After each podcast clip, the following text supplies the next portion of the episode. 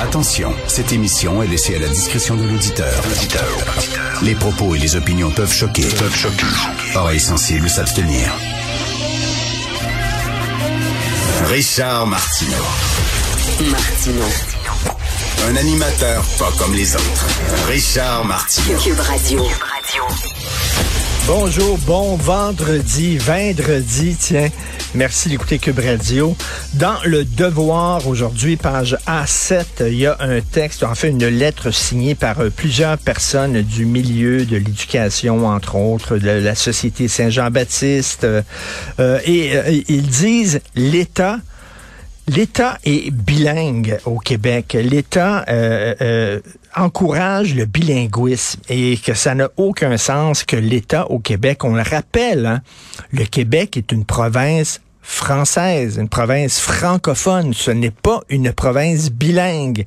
Et comment ça se fait que l'État euh, permet encore euh, la publication de documents en anglais et en français euh, permet aussi à ses fonctionnaires de communiquer en anglais? Tu sais, je suis, je suis allé hier à la place des arts voir un spectacle, puis il y avait un avertissement là, sur les téléphones cellulaires, blablabla, et c'était en français et en anglais. C'était un show de Daniel Lavoie.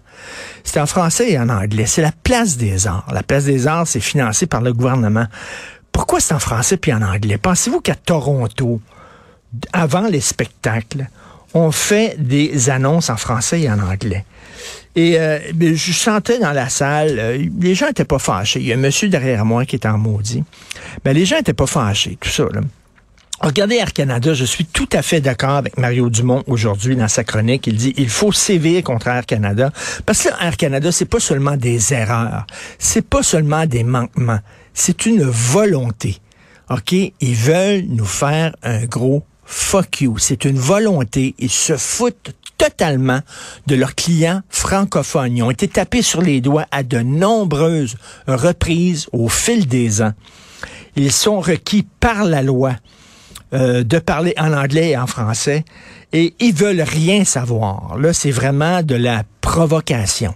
Michael Rousseau, il aurait pu dire, euh, lorsque P.O. Zappa l'avait apostrophé, il aurait pu s'en sortir pas répondre à la question. Il était tout fier de dire, ça fait 14 ans que je vis à Montréal, puis jamais j'ai eu besoin de parler un mot, dix mots de français. Il était content de nous le dire. Cette entreprise-là, savez-vous quel est le principal actionnaire d'Air Canada?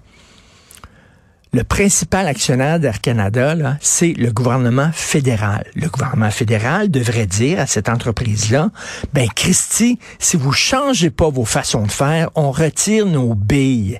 Il va avoir une punition, il va avoir des conséquences. Mais non. Alors, on continue de voyager par Air Canada parce qu'on est fin comme ça. On continue de se faire dire bonjour, aïe, puis euh, hein, quand quelqu'un qui se plaint, ah là, là, on n'aime pas ça, puis on a honte, puis on a qui se plaint, puis tout ça. Est-ce que ça vous tente encore? Est-ce que ça nous tente encore que notre culture survive, que notre langue survive? Si ça, si on s'en fout, là, ben, arrêtons tout de suite. Passons tout de suite à l'anglais. Ça donne rien d'essayer de, survivre comme ça, de vivoter, si ça nous intéresse pas plus que ça. Passons tout de suite à l'anglais, puis on va avoir un énorme marché devant nous, le marché nord-américain, puis nous autres, ça va être difficile, mais nos enfants puis nos petits-enfants vont devenir anglophones, vont, vont entrer dans ce marché-là, puis bon, c'est tout. Et notre culture va mourir, et qu'on le dise, on dirait que les gens ça leur passe 25 000 pieds par-dessus la tête la défense du français. Et là, le gouvernement qui nous dit avec des annonces, ah, le faucon pèlerin, puis faites attention d'utiliser des, des anglicismes de ce que vous parlez. Bon, c'est très gentil, mais c'est pas ça le gros problème. Le gros problème, il est structurel. Le gros problème, c'est comment ça se fait que notre État, le gouvernement du Québec, continue de communiquer en anglais. C'est ça le gros problème. Le gros problème, c'est comment ça se fait qu'il y a encore des commerces qui ont des marques, des noms, euh, des raisons d'État en anglais seulement et ont le droit, puis on leur donne un permis. Comment ça se fait qu'on n'applique pas la loi 101 au cégep? Le gouvernement ne fait pas tout ce qu'il faut faire pour protéger le français, mais là, nous tape sur les doigts en disant, faites attention, là, vous utilisez des mots anglais lorsque vous parlez. C'est vraiment, c'est décourageant, la situation du français au Québec. Et le monsieur qui s'est levé debout, le passager Jean-Pierre Baudouin, qui est un homme d'affaires de Québec, ça prend plus de Jean-Pierre Baudouin dans notre société, de gens qui se lèvent debout et qui disent, on est chez nous, vous allez me parler dans ma langue, chez nous.